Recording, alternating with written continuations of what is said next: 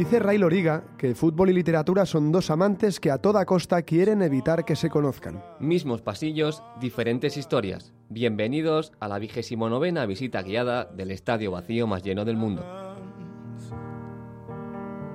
My heart is a melodrum, a melodrum in fact. Hoy en Bowling Sound, Ada Hegerberg. Como siempre, lo de siempre con Lucía Taboada. El primer partido amañado, Miquel Alonso desde el banquillo, Julián Bruscantini y Felipe Yagüe desde la grada. El entrevistado de hoy, José Sánchez. Hola, ¿qué tal? Soy José Sánchez y he quedado en un rato con, con Marcel y con Sergio. Estoy ahora aquí entrando al estadio, así que nada, subo para la tribuna y en un momentito charlamos aquí en Bowling Sound.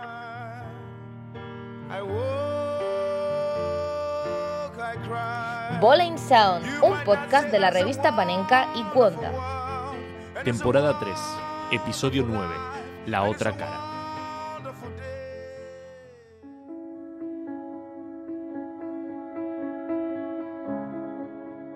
Ay, qué sueño que tengo. Cada día empieza antes este tour, ¿eh? Hablando de sueños, dime uno que tengas tú en la vida. Uf, yo es que no tengo muchas aspiraciones, ¿eh? ya, ya lo sabes. Pero bueno, va. Por ejemplo, seguir la próxima temporada en Bowling Sound, que estamos en el penúltimo capítulo y no tengo oferta de renovación todavía. Hablaremos con el Presi, tranquilo. Pues imagínate ser la mejor futbolista del mundo y renunciar a tu mayor sueño en señal de protesta.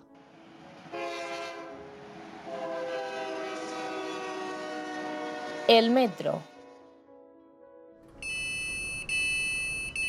Pues sí, Vázquez, hoy poco debate futbolístico va a haber, ¿eh? Ada Hegerberg, primera balón de oro, tres Champions, 157 goles en clubes y todo eso con solo 23 años. Es que es un escándalo. Sí, es verdad, no hay debate, en parte porque es la mejor y también porque, una vez más, cuando hablamos de mujeres y fútbol, el debate también tiene que ser social, porque se tienen que seguir reivindicando. La jugadora noruega no podrá añadir a su palmarés este Mundial de Francia. Renunció a él en señal de protesta por la igualdad de género. Soy Aintzane, Aintzane Encinas, es futbolista, exjugadora de la Real Sociedad, actualmente entrenadora eh, de categorías inferiores de, la Real Sociedad y mm, embajadora de la Liga. Mi nombre es Concepción Sánchez Freire. En el mundo del fútbol eh, me apodaron Conchi Amancio. Jugué en España, fui la primera capitana de la selección española. Jugué de los 13 años a los 15 y luego me, ficharon en Italia, donde jugué 20, 20 años. Gané ocho campeonatos de Italia y siete Copas de Italia. Y soy profesora, ahora soy profesora en, en ciencias holísticas.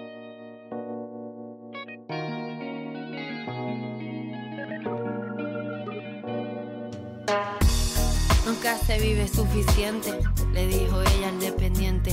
Nunca se vive para siempre y fue entonces un ¿Se puede valorar ya el gesto de Ada Hegerberg como algo histórico? Creo que el, que el gesto es histórico porque qué jugadora no, no pagaría por, por disputar un mundial, ¿no? Que una jugadora como Ada haya renunciado eh, por, sus, por sus ideas a, a ir al mundial me parece fantástico. Yo me quedé alucinada cuando lo leí. Eh, m- me impactó mucho, porque claro, es una decisión para una jugadora de a ese nivel. Hay que valorarlo, hay que respetarlo. No todo el mundo estará de acuerdo. Y ha levantado mucho polvo. Y eso quiere decir que, que, que, que también eh, sus propósitos de, mejorar la situación en Noruega o quizás eh, de, reflejo en otros sitios, porque una jugadora tan eh, importante en el fútbol mundial tiene mucha, mucha, es muy mediática. y que sea un referente en su país y un referente en el fútbol, la, que, la que haya dado ese paso para, para conseguir que se den pasos en la pelea que tenemos muchas, ¿no? Como exfutbolista, ¿te imaginas haciendo algo parecido? Bueno, yo en, mis- en mi tiempo eh, hice una reivindicación muy, muy importante en el sentido que, que cuando en los años 70, cuando empezamos a jugar, fuimos contracorriente porque la federación no, no reconoció nuestro fútbol y nosotras seguimos jugando al fútbol. Y, y eso tuvo, eso sí que fue histórico porque a ver, eh, estaba prohibido prácticamente, no, no se estaba prohibido. No sé si, si hubiera hecho algo parecido. Creo que, es una decisión muy complicada porque eh, perderte un mundial eh, seguro que, es una gran pérdida eh, para ella, que, seguro lo está siguiendo por televisión o, bueno, sigue a sus compañeras. Yo personalmente, como futbolista de élite que, he sido, um, yo no lo hubiera hecho. Yo quizás hubiera, hubiera jugado el Mundial primero por mí misma. Quizás yo sea más egoísta que Ada y por eso yo la admiro, ¿sabes? Pero yo hubiera jugado el Mundial y hubiera tratado de, de llevar este tema eh, dentro. ¿Hasta cuándo se van a tener que dar este tipo de reivindicaciones? Todavía tiene mucho, mucho que mejorar el, el fútbol femenino a todos los niveles. Eh, seguirá. A, tendremos siempre alguna jugadora o algún equipo que, porque todavía eh, hay mucho que mejorar. Ojalá no tenga que faltar una jugadora tan importante a, a ningún mundial y ¿por qué no reivindicar eh, una vez más que, que, la mujer es talentosa, eh, tiene capacidades, cualidades y, el, deporte femenino eh, es igual de válido que, el deporte masculino y sin comparaciones eh, ser tratadas de una manera respetuosa, profesional y con todas las posibilidades sobre la mesa para, para cualquier equipo de esa categoría.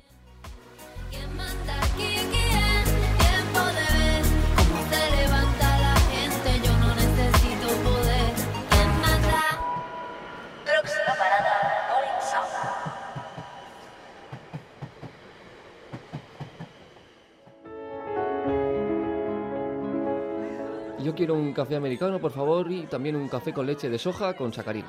¿Café americano, Vázquez? Se te está yendo de las manos esto, ¿eh? O, oye, ¿y el, ¿y el pseudo café con leche ese para quién es? Es para ti, ¿no? Para que te despiertes, que estaba muy cansado. Uy, sí, sí, sí, pero es que a mí la cafeína me atonta. Deja, deja, ya, ya pido yo. A mí ponme, como siempre, lo de siempre.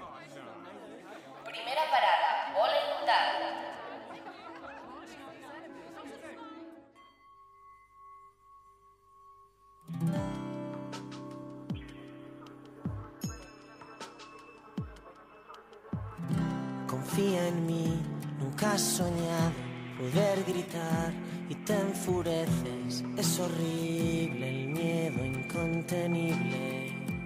Si el roce hace el cariño, la hazaña debe de querer muchísimo al Celta, porque llevamos décadas rozándola, acariciándola y haciéndole cosquillitas en el sofá. A la hazaña, estoy segura, le hemos provocado algún que otro orgasmo. Qué caras más tristes, ella sabe y presiente. Lucía Taboada nació en Vigo en 1986, estudió periodismo y desde que acabó la carrera trabaja en la cadena SER. Su cuenta de Twitter es una maravilla y si todavía no la has descubierto es que eres directamente una persona sin suerte. Ahora, además, ha sacado un libro, como siempre, lo de siempre, de la colección de hooligans ilustrados de libros del CAO. Va sobre el Celta, su equipo, y entre otras muchas cosas bonitas, es una especie de confesión sobre lo complejo que es ir los domingos a Balaídos y no vivir atrapada entre el pesimismo y el optimismo. Como se ve que tenía sed, ha aceptado que la invitásemos a la taberna para que nos contara algo más sobre el tema. Yo creo que los celtistas somos un poco pesimistas, pero dentro de nuestro pesimismo hay optimismo. Y todo se resume a la perfección en esa frase que recojo en el libro que es de que es de Estabá, ¿no? que decimos siempre antes de, de un partido importante. ¿no? De esta Bay, esta será la nuestra. Luego eh, todavía no ha llegado, todavía no ha llegado la nuestra, pero es verdad que, acumulamos de esta Bay y no nos cansamos de decirlos porque pensamos que en un momento dado, pues el fútbol nos va a recompensar eh, todos esos partidos brillantes que hicimos y todo el gran fútbol y acabaremos teniendo, pues eso, nuestro título que es lo que nos falta, porque realmente el Celta ha conseguido de todo, salvo eso, salvo un título. También dice Taboada en el libro, y sin proponérselo creo que habla en nombre de otras muchas mujeres de su generación, que su percepción del fútbol hubiese sido distinta si hubiese nacido niño. Es decir, si su primer contacto con la pelota hubiese sido con el pie y no con la mirada. Digo que mi percepción del fútbol creo que hubiese sido distinta porque hubiese jugado al fútbol seguramente si hubiese sido niño. Seguramente mi padre me hubiese anotado a clases de fútbol como hizo con mi hermano. Eh, yo nunca jugué al fútbol, por lo tanto, aunque creo que entiendo de fútbol, pues es cierto que a lo mejor se me escapan detalles del juego que sabría interpretar de otro modo si lo hubiese practicado. Por ejemplo, yo, yo juego al tenis y sé lo que cuesta hacer una volea en la red, que a lo mejor eso alguien que no lo practica lo ve desde fuera como algo sencillo, ¿no? Y yo creo que a lo mejor pues algún tipo de jugada o algún tipo de, pase sería consciente más de, lo que cuesta ejecutarlo si, si, hubiese practicado el fútbol. A mí siempre, mm, siempre me ha faltado eso, el haber saltado a la, pista del, recreo con ellos, con los niños, porque las niñas nos quedábamos mirándolo.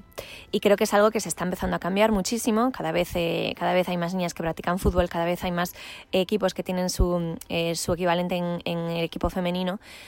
Pero es cierto que cuando, cuando yo era pequeña, en los años 80, pues no era muy habitual. Pero en realidad, como afirma la periodista, lo importante no es cómo vives el fútbol, sino cómo lo sientes y en ese punto la pasión por su club no hubiese admitido distinciones. Y mi percepción del Celta, pues la misma, siendo chica que siendo chico. No creo que hubiese cambiado mi percepción del Celta. Mi percepción del fútbol sí, como, como te decía, por eso, por, por no haberlo practicado, pero del Celta lo he vivido siempre con tantísima intensidad como, como uno, como una más. Nunca ha habido distinciones. Mi padre nos llevó a mí y a mi hermana a la grada de tribuna, que era una grada eminentemente masculina. Ahí sí notaba yo bastante que faltaba presencia, sobre todo de, de niñas de mi edad pero con el paso de los años eso se ha ido igualando mucho. Ya en Río Bajo pues la presencia de chicas era mucho mayor y es cierto que yo he viajado con, con el equipo, he viajado, he hecho, he hecho viajes con las peñas, aquí en Madrid me he juntado con las peñas del Celta Madrid. Jamás, jamás, jamás he notado ninguna distinción en ese sentido. Pensar, escribir o hablar del fútbol en Vigo hoy, por supuesto, es pensar, escribir o hablar de Yago Aspas Taboada presume, y menos mal que lo hace, porque si no habría que regañarla, de un ídolo que le aporta al Celta aquello de lo que están desprovistos la mayoría de clubes actuales, identidad. Y no solo eso, tampoco solo goles, talento o carisma. Aspas y su relato son tan buenos, tan excepcionales, que también aportan literatura. Pues es que la historia de Yago Aspas es la historia de un amor consumado, ¿no? que es la historia de su amor por el Celta.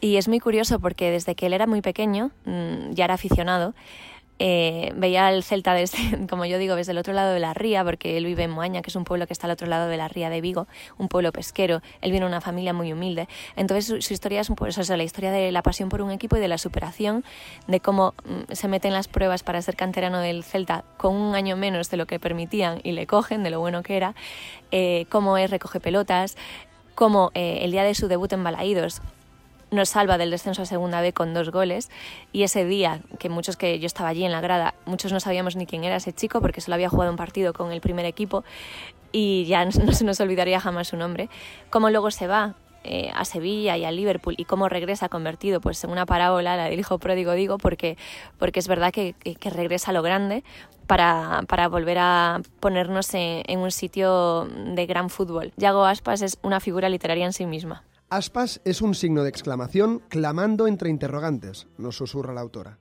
Dentro de un boceto de líneas inacabadas y oblicuas, aspas es la línea recta. Es esa cinta desgastada que suena desde hace años en un coche. El acorde familiar, el pie detrás del pie.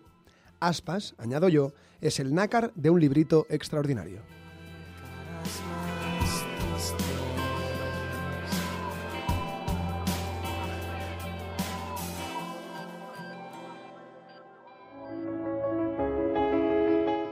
Barça le ganó al Eibar, esta la tengo bien, el Madrid empató, el Betis... Eh, eh, nene, ¿qué haces? ¿Pero cuántos boletos hay aquí? Es que he hecho cuentos para vacaciones y no llego, ¿eh? No llego. Entonces estoy repasando todas las quinielas del año a ver si tengo algún pleno al 15. Pero del césped te sigues encargando tú, ¿no? Sí, sí, voy, voy. Un momento. Sevilla ganó, la tengo mal, el Español empató. Tercera parada, césped.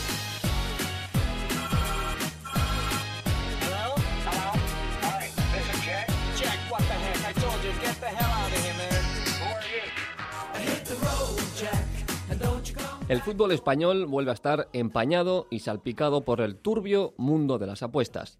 El radio de acción de estas tramas parecía que se reducía al fútbol no profesional, pero la élite y seguramente el dinero son tentadores. Hoy queremos tirar para atrás y ver cuál fue el primer partido amañado de la historia. Sin tramas, sin organización, casi sin querer y sin casas de apuestas de por medio. Uno X2, 1, X2. Ya están aquí las quinielas de la alegría, de la suerte, de los millones. Así, como siempre. Y ahora más sencillo, sin equipos de reserva. Feliz boleto, quinielistas. El curioso amaño se produjo en un partido en el que jugaba el mítico Pontevedra de los años 60. En 1965, por ejemplo, alcanzó el liderato de Primera División. Seis años mágicos en los que el equipo gallego consiguió victorias ante el Madrid y se ganó el sobrenombre de Hay que roerlo, haciendo referencia al hueso que hay que roer para terminar con él. Así lo contaba un jovencísimo Xavier Fortes en un documental de televisión española. Houve un tempo non moi lonxano en que falar de fútbol en Galicia era facelo do Pontevedra. Na década dos 60, co Celta e o Deportivo mergullados nunha fonda crise de identidade, o pequeno e modesto equipo da capital do Lérez foi quen de aglutinar os quereres futbolísticos dos xareiros galegos. Eran os anos do Hai que Roelo, aquel entrañable berro racial co que o modesto equipo granate acaparaba o interese dos afeccionados e xornalistas deportivos dentro e fora de Galicia. Como toda buena historia, tamén tiene sus leyendas. ¿Qué mejor que un jugador que se apellidaba Batalla para defender en aquel equipo? Siempre al cruce, siempre profesional. Pues bien, Batalla es el protagonista de esta curiosa historia, sucedida el 3 de noviembre de 1968. El equipo gallego visitaba al Real Zaragoza en el último partido de la jornada. El destino quiso que Batalla hubiese echado una quiniela en la que llevaba 13 aciertos. Solo le faltaba uno, el que él mismo estaba jugando. ¿Había puesto que su equipo ganaba? Pues no, había puesto una X, un empate. Una curiosa historia que trascendió gracias al jugador. En el descanso se lo contó todo a Matías Prats, narrador de aquel partido. Batalla, el defensa central del Pontevedra, quien por cierto en el intermedio del partido nos enseñaba una quiniela que tendría 14 aciertos y este encuentro terminaba en empate. En la segunda parte parecía que la quiniela de batalla se iba al traste. El Pontevedra, su equipo, que estaba acomodado en media tabla, ganaba por 0 a 2. Pero en los últimos 7 minutos el Real Zaragoza empató el 0 a 2. El Pontevedra no ganó los 3 puntos, pero su central tenía 14 aciertos. Bustillo ha marcado el gol del empate. Gol que hacía millonario al defensa del Pontevedra y que llevaba la noticia a todos los periódicos, pero no con tintes de denuncia, sino haciendo hasta comprensible que el equipo buscara el empate, como el mismo Batalla confesó.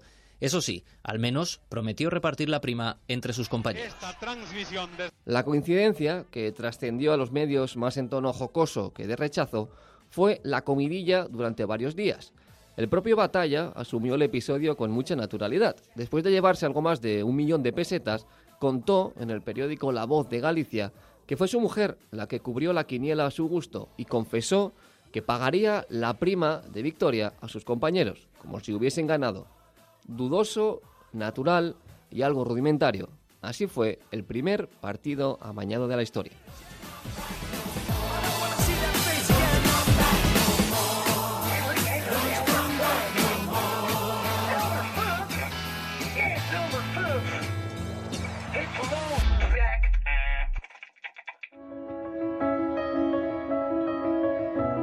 Eh, Marcel, se me ha traspapelado aquí el asunto que viene ahora. ¿De qué hablan Julián y Felipe? Pues no sé, no sé, como cada vez les das más libertad, ¿qué pasa? ¿Por qué van tan libres por el campo esta gente? Pues supongo que porque son como los buenos jugadores, ¿no? Si actúan con libertad, pues lo hacen mejor. Pues sí, creo que tienes razón.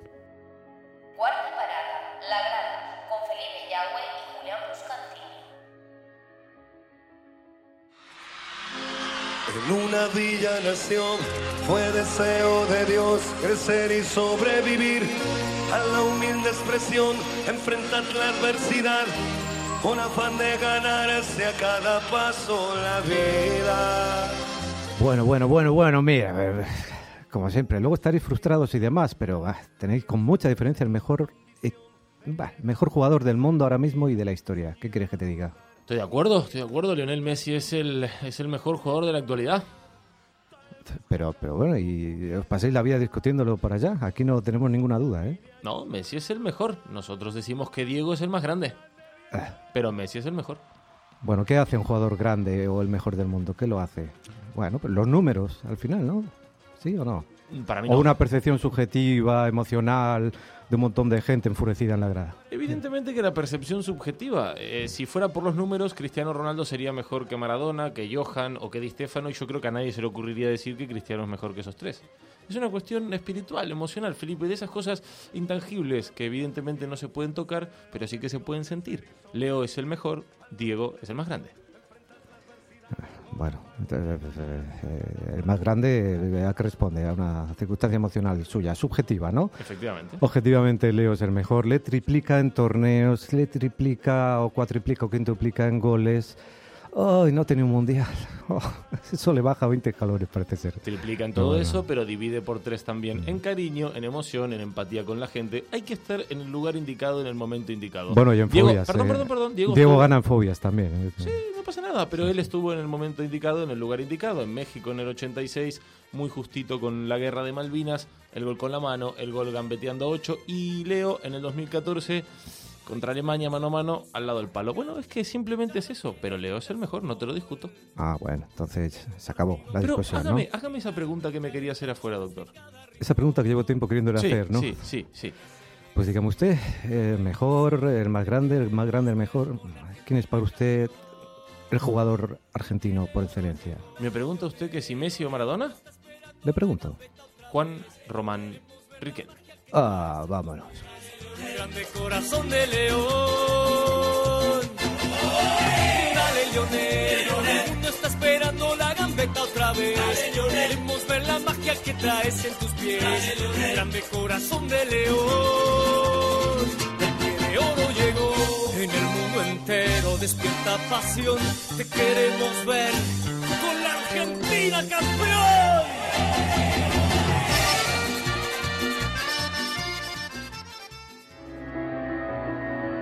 Esto de Bowling Sound está, está muy bien. A veces se llena, es bonito, espacioso. Pero no sé, Vázquez, sácame un poco de aquí también, ¿no? Llévame de paseo. Acepto. ¿Pagas tú? Bueno, bueno, oye, tampoco, tampoco se está tan mal, ¿eh? Claro, hombre. Y además, mira, para que veas que pienso en ti. No nos vamos, pero traemos aquí a alguien que ha estado en muchos, muchísimos estadios. Quinta parada, narrador en Mil La Liga y Movistar Plus, director y presentador del programa Offside.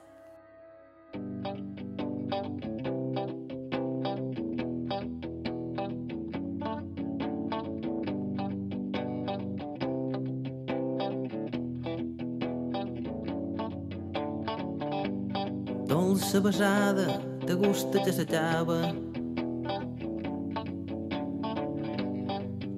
principi de viure sense tu. Ahora principalmente narras a Barça y Madrid, pero hubo un tiempo en el que te dedicabas a la Libertadores. ¿Qué tenían esas noches golfas que no tienen los partidos de los grandes?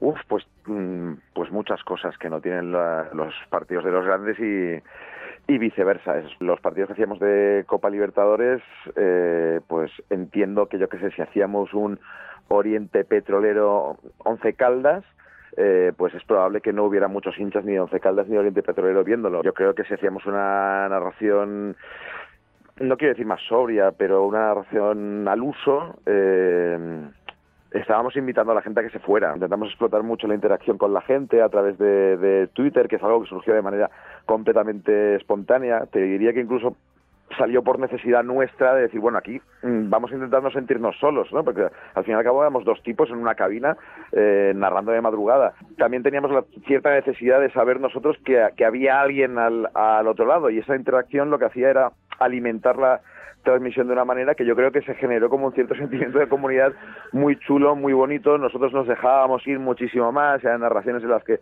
yo creo que se podía ver mucho más cómo éramos o cómo somos eh, Axel y yo, podías te- tener un punto incluso incluso más intimista, el de trasladar la buena relación personal que teníamos allí.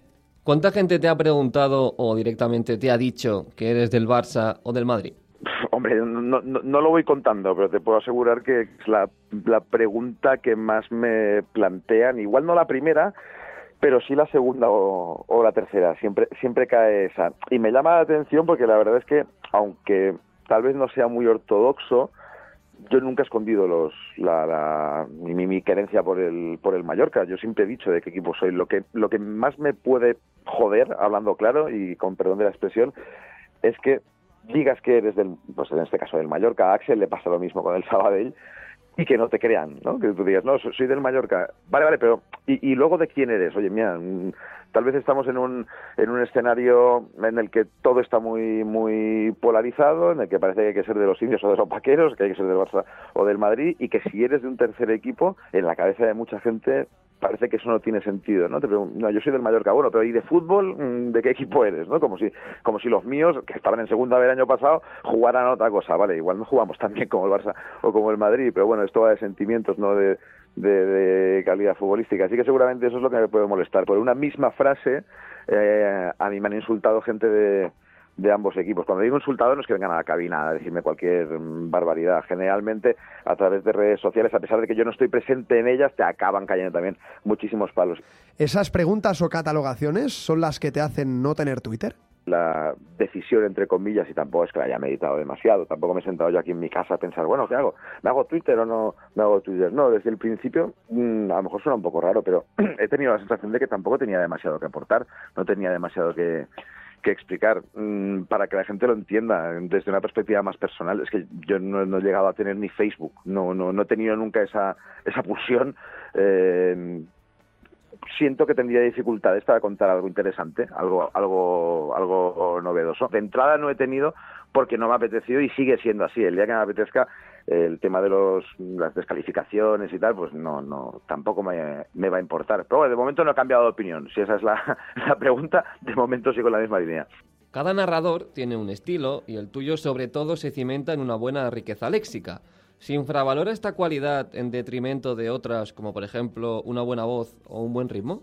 Cuando entré a trabajar en MediaPro, en la antigua Gol Televisión, pues había un montón de gente para, para narrar partidos y, bueno, yo no dejaba de ser uno más, por no decir que, que, que era, pues tampoco quiero decir el último mono, pero vamos, yo era de los últimos que se había subido al tren, yo venía de trabajar en Mallorca, no me había escuchado absolutamente nadie. Uno tiene que pensar la manera en que puede diferenciarse y yo no considero que tenga una mala voz, pero tengo, tampoco tengo una voz privilegiada y tengo compañeros, por ejemplo, que sí que la, que la tienen y creí que la forma en que podía potenciar mis, mis, mis cualidades, diferenciarme de algún modo, ya que no tenía eh, una voz soñada y que al final lo del estilo y el ritmo y demás no es que se nazca teniéndolo o no, sino que esto es una cuestión de repetición y que es un oficio y que eh, requiere sin más práctica y más práctica, también esfuerzo y ganas de mejorar, pero al fin y al cabo todo se basa en la en la repetición y en hacer un partido detrás de otro, pues creía que la forma que tenía de diferenciarme era, era esa, no el, no el, no el no, no como sonaba, sino la forma en que podía contar las cosas, ¿no?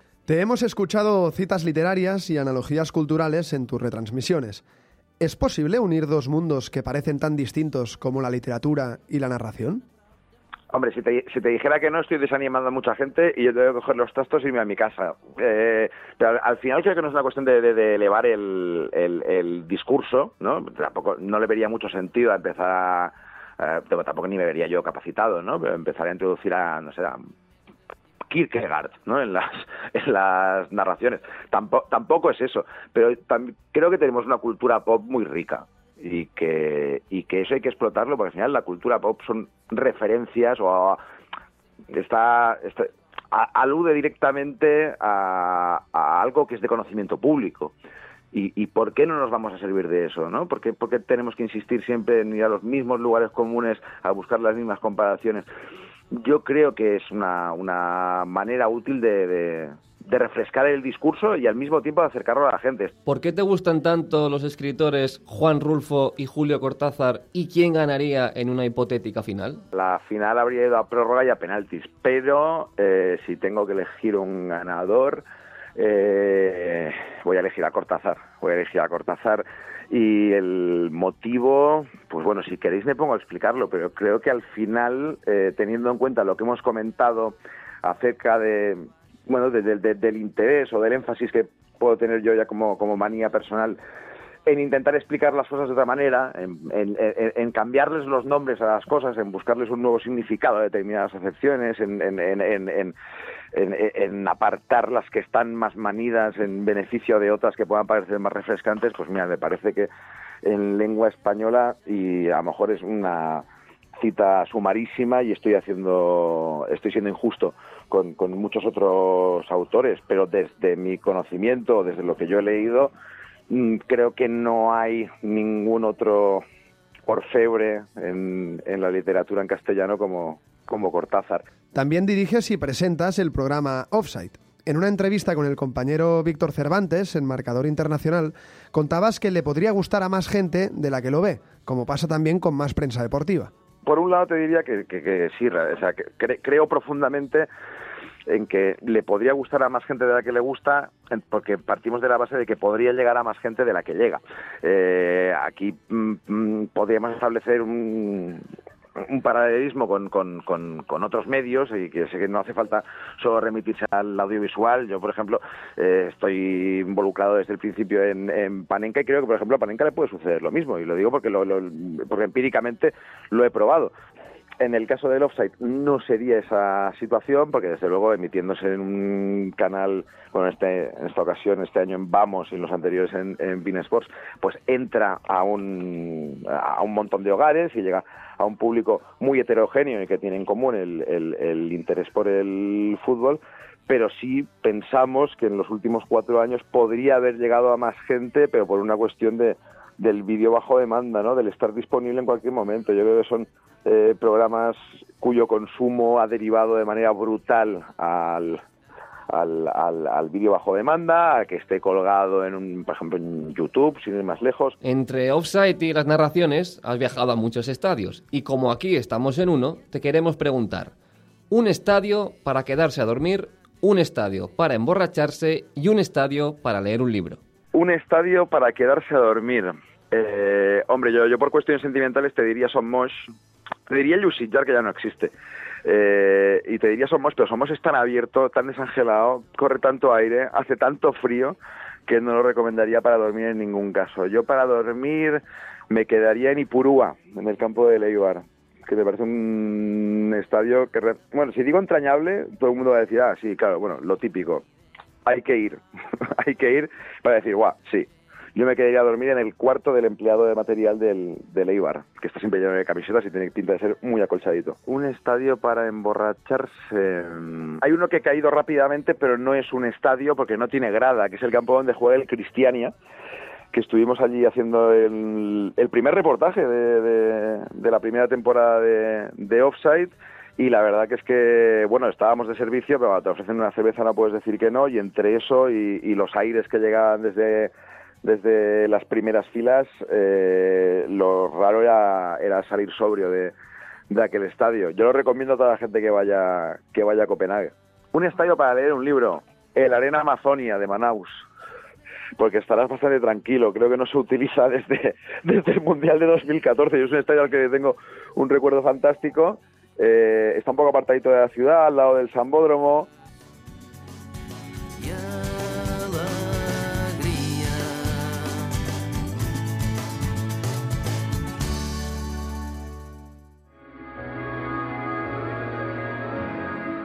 Anda, ¿y todo este confeti y la comida que hay por aquí? ¿Qué, qué te casas al fin, Vázquez? No, no, no. Si pasa eso, tú tranquilo, que yo me encargo de avisarte con tiempo para que me hagas un buen regalo, un gran regalo. Todo esto es porque Miquel ya ha acabado el curso y tiene el diploma de entrenador.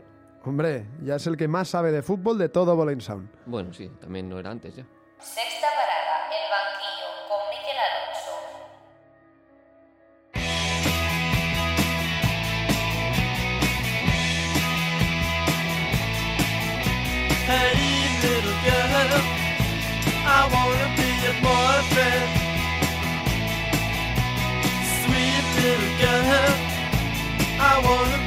Hace una semana terminábamos el curso para obtener la licencia UEFA Pro de entrenador.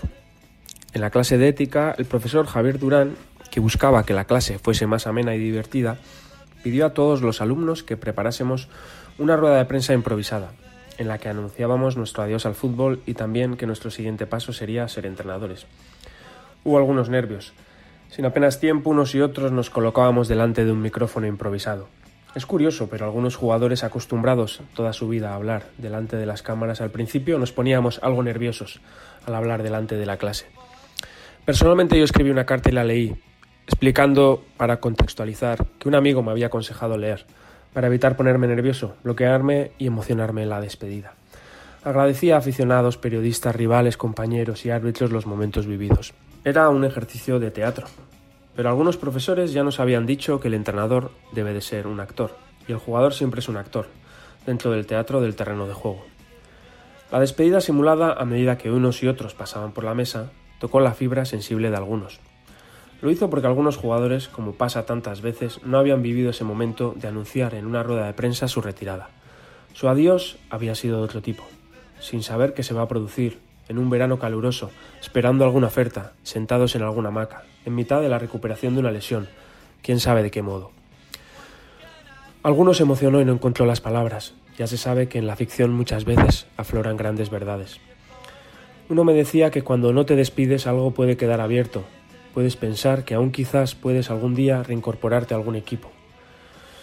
Pero cuando luego a la tarde nos poníamos las botas para realizar algún ejercicio, comprobaba que es difícil permanecer inactivo mucho tiempo y volver a jugar. El cuerpo cambia rápidamente y deja de estar adaptado para las arrancadas, las paradas, los gestos de este deporte agresivo y exigente. El ritmo no aguanta el paso de los años, la retirada es física también, y uno descubre que dejar de entrenar a diario durante mucho tiempo también es decisivo. Volviendo al aula y al ejercicio de ética, varios jugadores se habían retirado hace dos semanas o un mes, y sus palabras hacían eco de esos anuncios recientes. El mismo Julio Batista me confesó después de la clase que esa misma tarde iba a anunciar que lo dejaba en las redes sociales y que le hacía mucha gracia que hubiesen coincidido las dos cosas. Bueno, Julio, timing perfecto. Has venido a clase con los deberes hechos. Y él comenzó a reírse entonces, con esa risa suya tan contagiosa.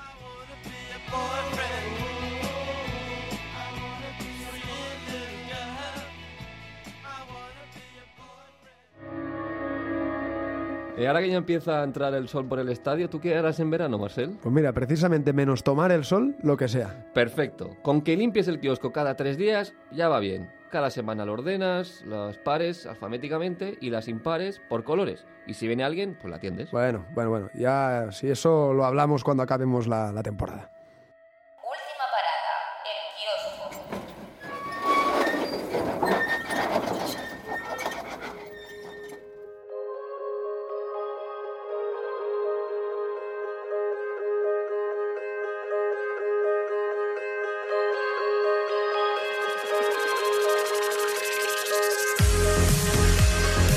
Bueno, llegamos al kiosco hoy con sección nueva, porque además de tener el libro, obviamente, de Lucía Tabuada, de Como siempre, lo de siempre, hoy José Sánchez nos ha robado un poquito el corazón y tenemos una, una sección solo para él en este kiosco, con libros de Cortázar, de Juan Rulfo y con los programas de Offside. Totalmente merecida, eh, Vázquez. Y veo por aquí que también tienes ya el último número de Panenka. Sí, la toco y quema, ¿eh? es que, es que, es que, es que uf, está calentita. Ojo, ojo los dedos. Eh, Panenka 86, que, que ya está a la venta, un número que está dedicado al Mundial Femenino que, que se ha disputado, que se está disputando este verano en, en Francia. Eh, muchos contenidos dedicados a, siempre desde la óptica Panenka, a ese torneo, a las selecciones que participan en él, entre muchas otras historias. Y aparte, como solemos hacer desde hace eh, varios meses, venimos también cargados de recomendaciones. Y este mes, Vázquez, no solo literarias. Sí, pero para llevarte a la contraria, que me gusta mucho, la primera va a ser eh, literaria, Bien que hecho. si hemos hablado de Lucía Tabuada y, como siempre, lo de siempre, también en Libros del Cao y en su magnífica colección de hooligans ilustrados, están de enhorabuena con otro estreno. Se llama Una forma de permanencia, va sobre el Racing de Santander y lo ha escrito Marta San Miguel. Además, como dices, también material audiovisual con el estreno de la nueva película de Maradona, Diego Maradona, rebelde, héroe, estafador y dios, y como lo tenemos hoy todo en venta, pues también la nueva serie de Jesús Gil que se va a estrenar en HBO y se llama El Pionero. Estaremos atentos a estos estrenos. Y por cierto, recuperando el tema de la Panenka 86, que como siempre, alguno de nuestros oyentes la puede ganar participando en, eh, en nuestro sorteo. Esta vez vamos a preguntar en Twitter, Vázquez, ¿cuál es tu jugadora favorita de la selección española de fútbol y por qué? Para participar y para poder ganar esta revista Panenka, solo nos tenéis que enviar vuestra opinión a nuestro Twitter, arroba bowlingsound, arroba. Y entre todos los que participéis, regalaremos una revista Panenka.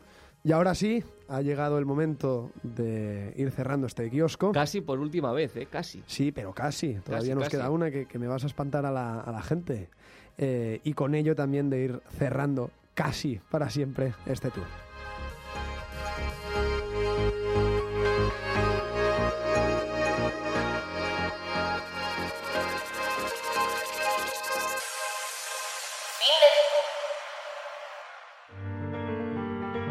El penúltimo capítulo no es más que el paso previo de la despedida. Volved, volved, porque la próxima vez será distinto. Todavía será Bowling Sound, pero sus historias serán otras.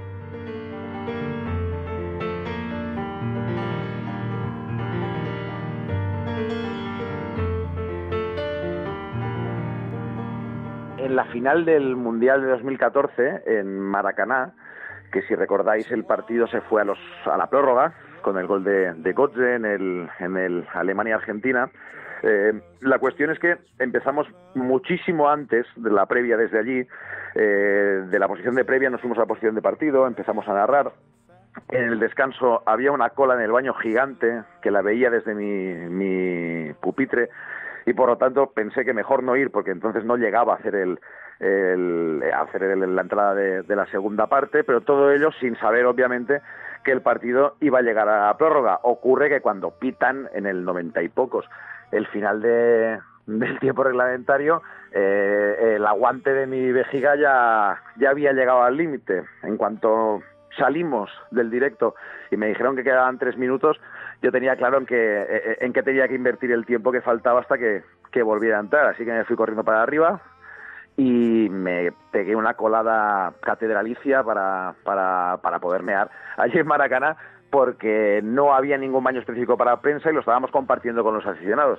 Hasta aquí todo bien, lo que pasa es que con las prisas yo me fui para arriba corriendo sin la acreditación. Por lo tanto, después de eh, eh, acometer la, la misión y sabiendo que con suerte me podían quedar 40 segundos para correr otra vez al pupitre, volver a sentarme, ponerme los cascos y empezar la narración de, de la prórroga, me encontré con un señor que con toda la razón del mundo me dijo que los aficionados no podían pasar, que esto era solo zona de periodistas. Eh, tiempo para la mm, diplomacia, mm, poco o ninguno, así que sin que esté muy, muy orgulloso de esto, pues eh, opté por la acción directa y le pegué un empujón bastante serio y empecé a correr. Eh, así que desde aquí le quiero pedir disculpas a este steward.